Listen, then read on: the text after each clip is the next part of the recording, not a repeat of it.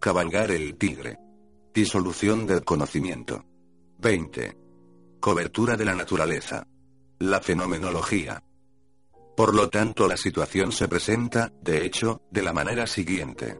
La ciencia moderna, por una parte, conduce a una prodigiosa extensión cuantitativa de los conocimientos relativos a fenómenos pertenecientes a dominios que, anteriormente, habían permanecido inexplorados o habían sido olvidados, pero, por otra parte, no hace penetrar al hombre en el fondo de la realidad, incluso le aleja de ella, le vuelve aún más ajeno, y lo que según su punto de vista sería verdaderamente la naturaleza escapa a toda intención concreta.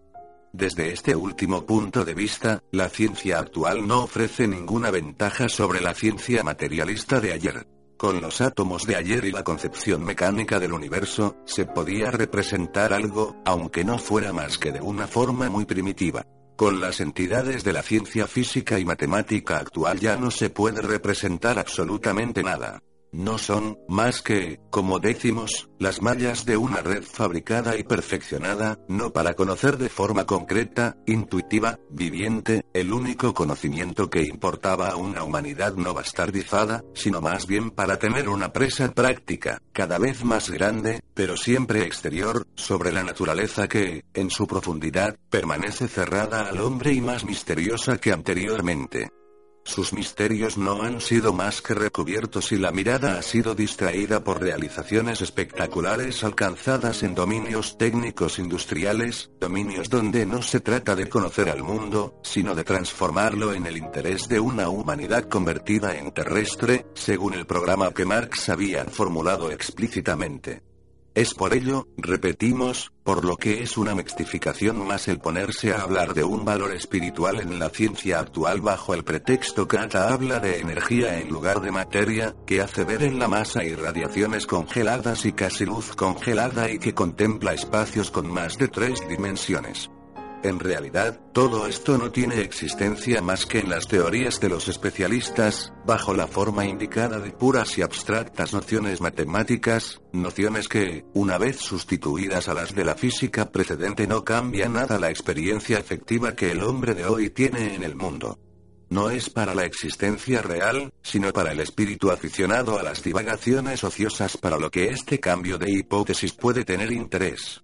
Tras haber dicho que no hay materia sino energía, que no vivimos en un espacio euclidiano de tres dimensiones, sino en un espacio curvo con cuatro y más dimensiones y así a continuación, las cosas siguen siendo las mismas, mi experiencia real no cambia en nada, el sentido último de todos los procesos, de todos los fenómenos, no se me ha vuelto, en absoluto, nada transparente.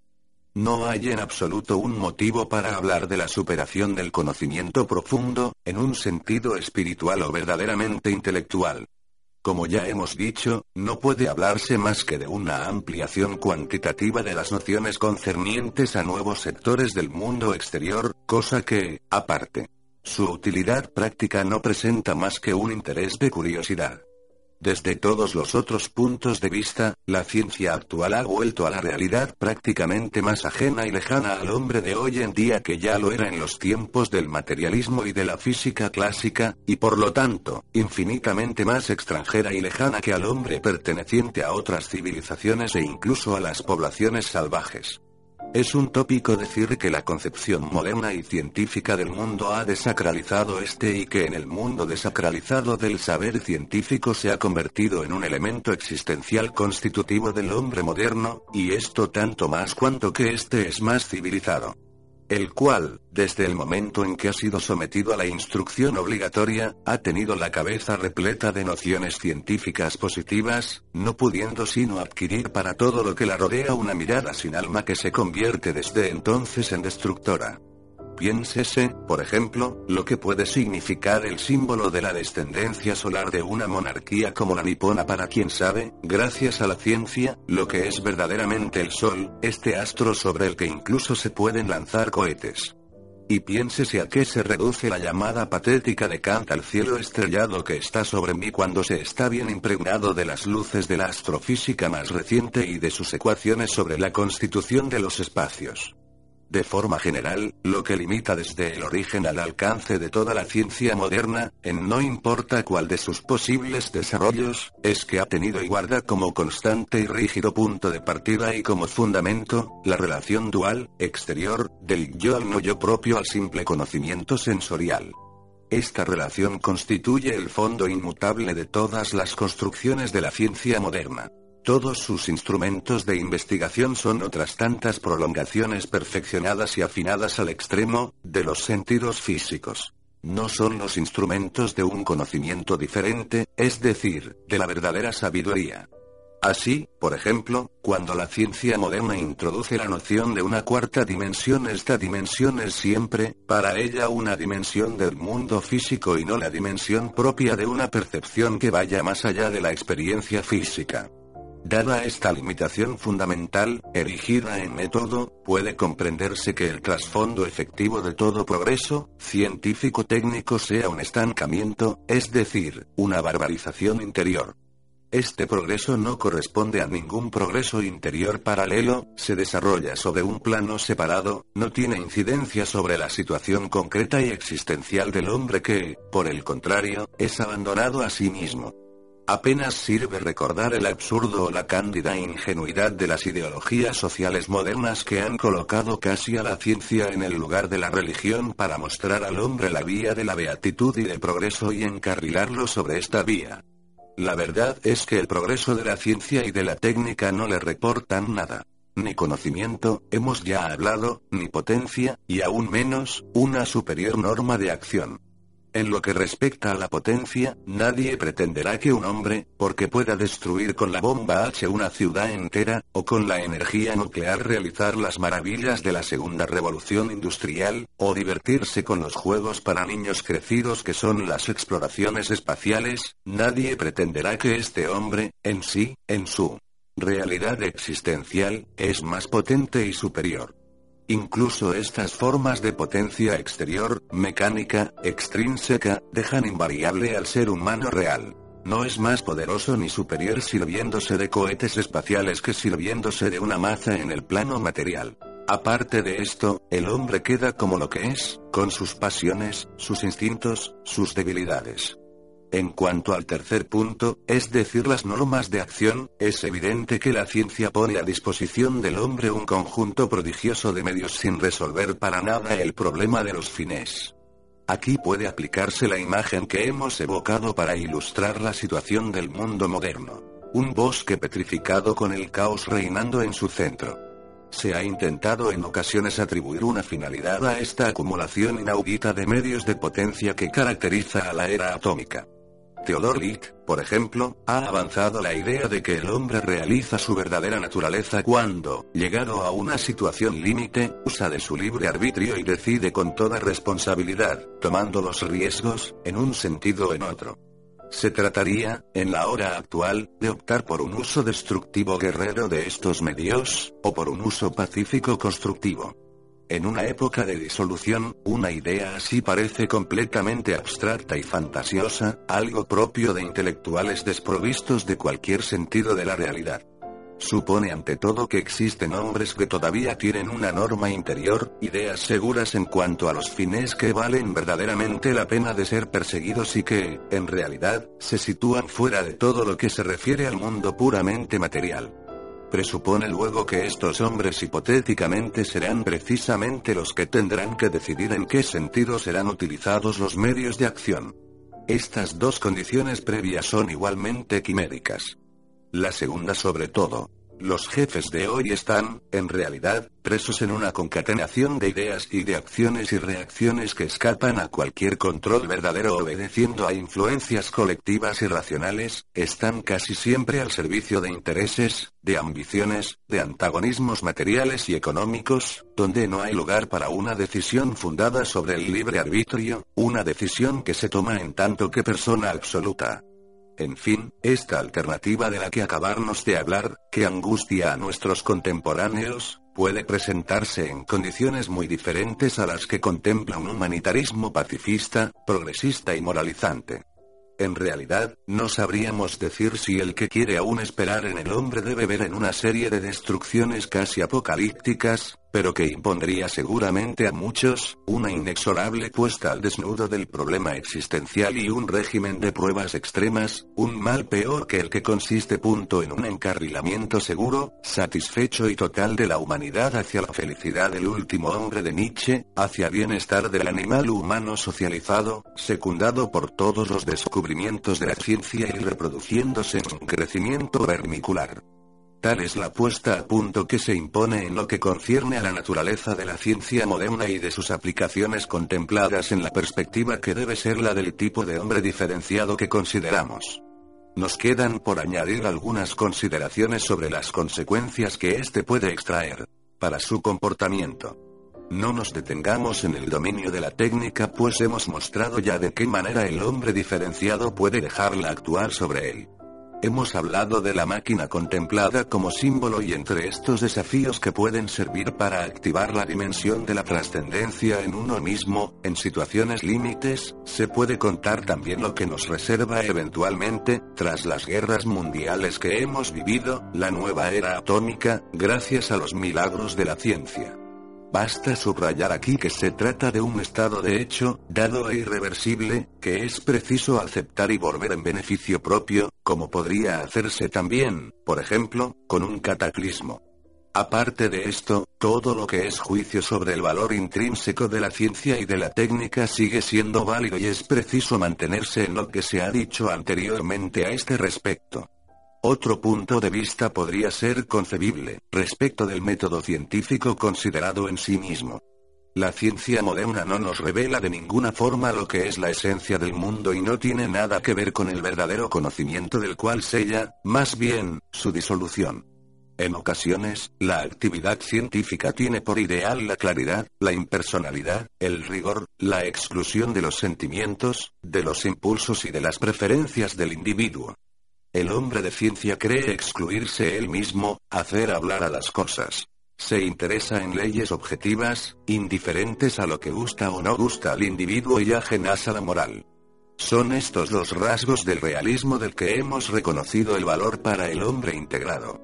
En la antigüedad, por lo demás, las matemáticas fueron concebidas como una disciplina tendiente a cultivar la claridad intelectual, a todo esto, el carácter práctico que denunciamos en la ciencia moderna no queda afectado, concierne a la orientación con fórmula de base de toda la ciencia moderna y no a las intervenciones directas y arbitrarias del individuo en el curso de la búsqueda que se desarrolla sobre esta base y no tolera intrusiones.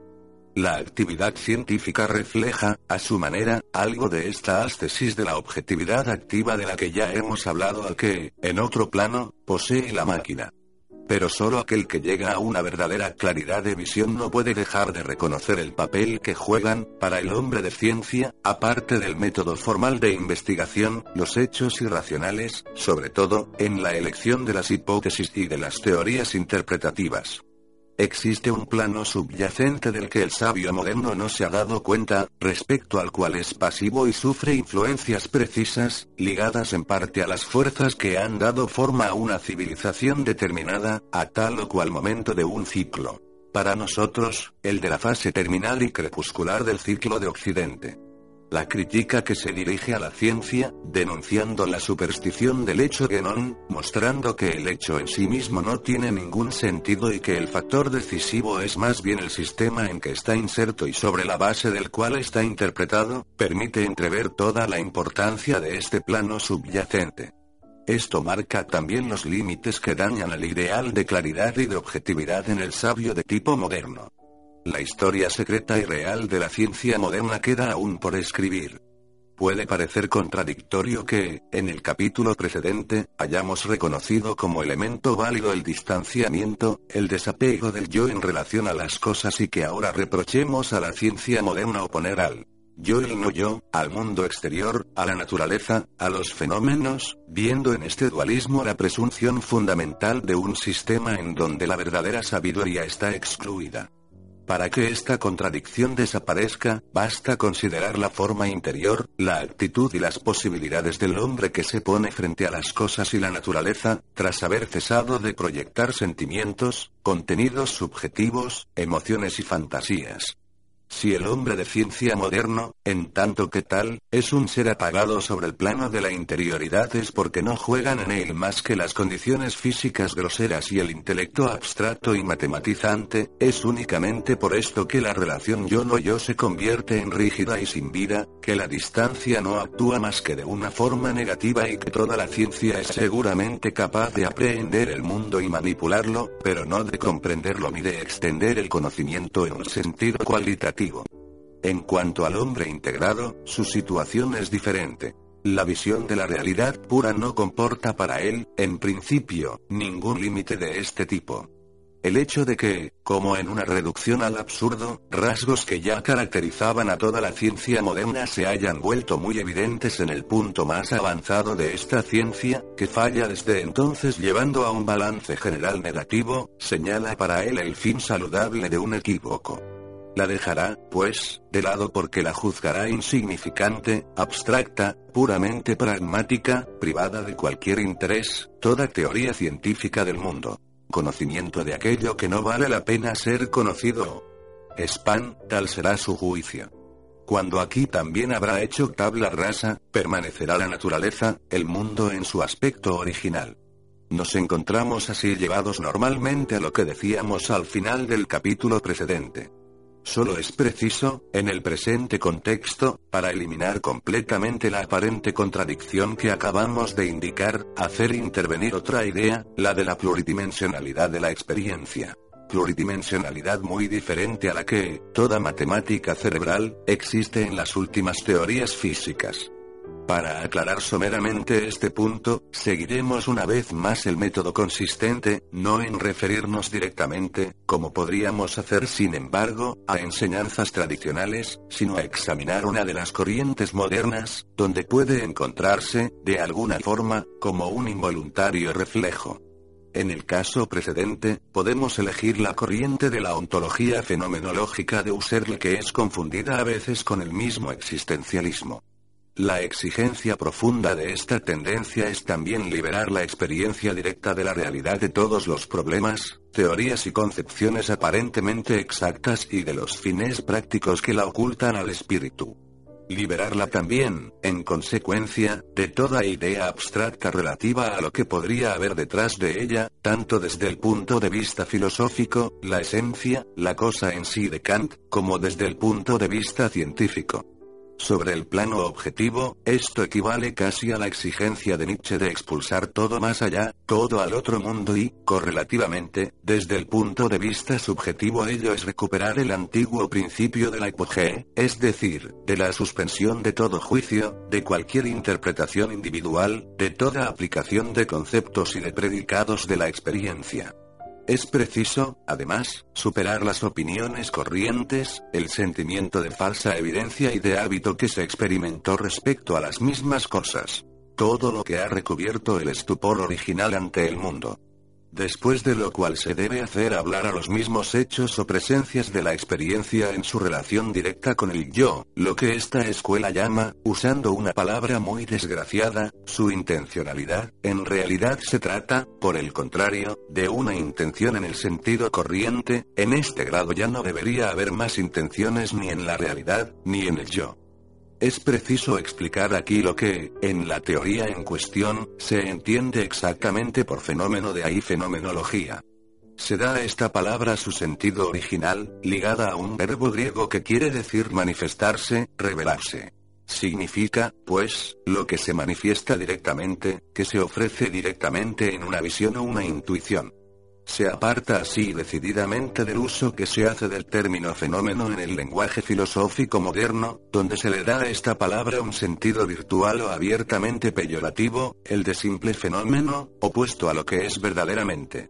De un lado el ser y por otro la apariencia, el mundo de los fenómenos. Esta antítesis es pues rechazada. Se considera al contrario que el ser puede manifestarse tal como lo que es verdaderamente, en su esencia y en su significado, y esto es por lo que la expresión ontología fenomenológica igual doctrina del ser basada sobre el fenómeno, no se presenta como una contradicción evidente.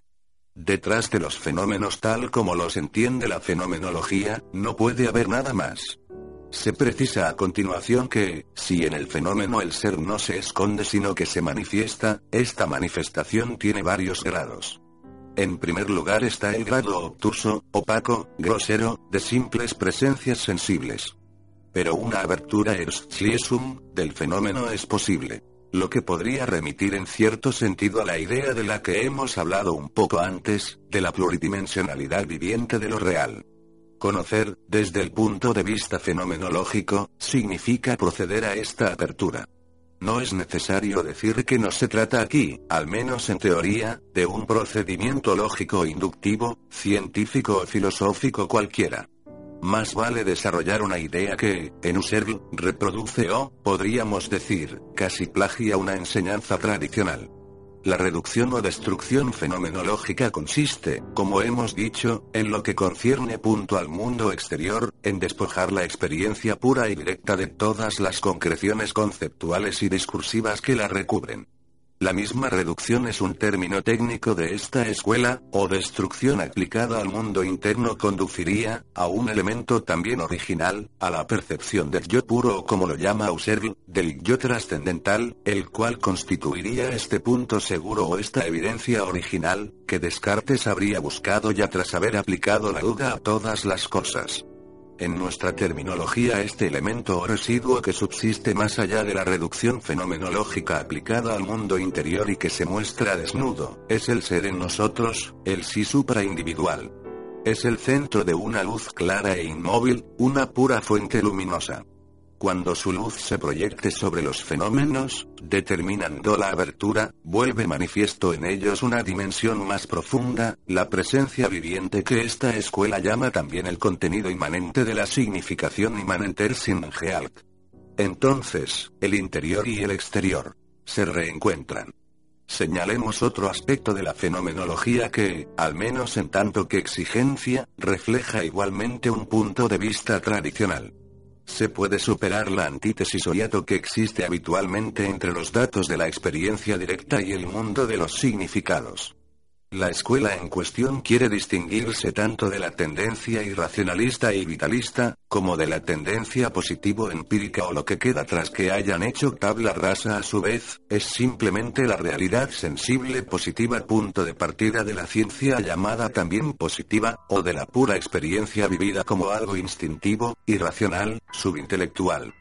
Por el contrario, la abertura o animación del CN6- menos recibiendo la luz del sí, del ser, hace aparecer, en dicho fenómeno, como su esencia última, algo que se podría llamar intelectual inteligible, si no se entendiera hoy solamente por intelectualidad lo que es propio al espíritu razonador y abstracto.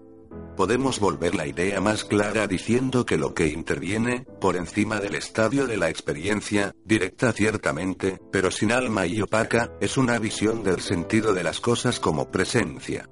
La comprensión coincide con la visión, la intuición, la percepción directa, con la significación.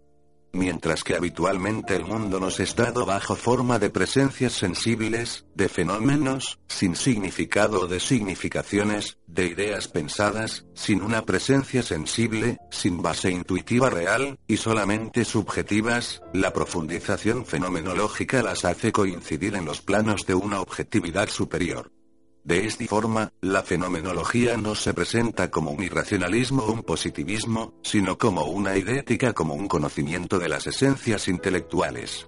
Se tiende a una transparencia intelectual de lo real, comportando, naturalmente, grados muy diferentes.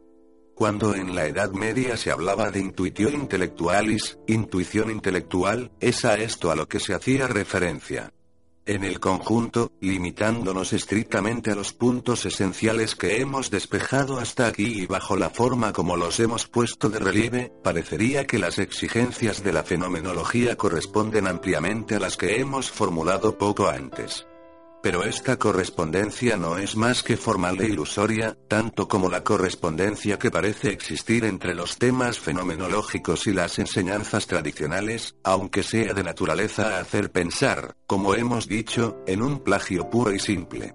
En efecto, a pesar de todo, en la escuela fenomenológica de Husserl y sus discípulos, no se trata más que de filosofía. es como la parodia de las cosas que pertenecen a un mundo totalmente diferente creación, también, de pensadores modernos, de especialistas universitarios, toda la fenomenología tiene por única base el nivel existencial del hombre moderno para quien las aperturas del fenómeno, es decir, la pluridimensionalidad concreta, viviente de lo real, llevado a su desnudez, Nietzsche diría a su inocencia, son y no pueden ser más que puras fantasías. En efecto, todo esto lleva a libros más o menos embrollados en los que se encuentran las vanas y habituales críticas a los diversos sistemas de la historia de la filosofía profana, análisis lógicos, el fetichismo usual por la filosofía. Sin hablar de las numerosas naciones sospechosas mezcladas en los temas que hemos aislado aquí y que son válidas. Citemos a título ilustrativo la importancia atribuida al tiempo, a la historia y al devenir, donde este nombre equívoco del Evensuel, mundo de la vida, al mundo de la experiencia pura, o este otro equívoco relativo a la concepción de la intencionalidad de la que hemos hablado, o estos puntos de vista inconsistentes sobre un mundo de la armonía y de la racionalidad, etc. Pero no entra en nuestro propósito entregarnos aquí a un análisis crítico más detallado pues nos hemos aplicado ya a la fenomenología de la misma forma que al existencialismo. Como un simple punto de apoyo accidental. Sea como fuera, hemos indicado una dirección, la única dirección posible cuando se ha reconocido el carácter ilusorio y la insignificancia espiritual de todo lo que en nuestros días, al final de un ciclo, pasa por conocimiento. Repitámoslo, esta dirección fue bien conocida en el mundo tradicional y cualquiera que tenga la posibilidad de referirse directamente a este puede perfectamente prescindir de Husserl y de todos los demás y, desde el principio, evitar el error consistente, según la fórmula extremo oriental en tomar por la luna el dedo que la señala.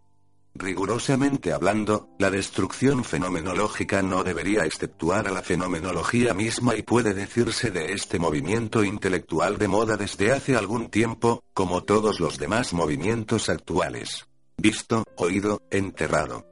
En la enseñanza tradicional, el símbolo del ojo frontal, cuya mirada quema todas las apariencias, corresponde exactamente a la idea de la destrucción fenomenológica. Del mismo modo, la doctrina interna tradicional relativa a los estados múltiples del ser ha admitido siempre una esencia o ser que no es la contrapartida hipotética de los fenómenos, el simple producto del pensamiento o de la creencia, sino el objeto de una experiencia intelectual tan directa como la experiencia ordinaria y sensible. Es también ella quien ha hablado, no de otra realidad, sino de otras dimensiones de la realidad única, dimensiones que pueden ser experimentadas. La concepción simbólica del cosmos tenía por otra parte el mismo sentido.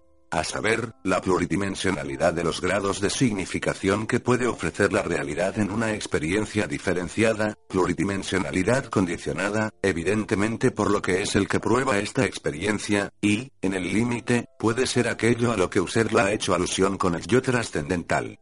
La dimensión límite en cuanto a la materia de la experiencia en cuestión, podría corresponder al punto de vista del Zen del que ya hemos hablado. La realidad pura que adquiere un sentido absolutamente conforme a lo que es, cuando no conoce una meta, cuando no se le atribuyen intenciones, cuando no tiene necesidad ni de justificaciones ni de demostraciones y manifiesta la trascendencia como inmanencia. Hemos dicho ya que se encuentra algo de estos puntos de vista en Nietzsche y Jaspers cuando hablan sobre el lenguaje de lo real.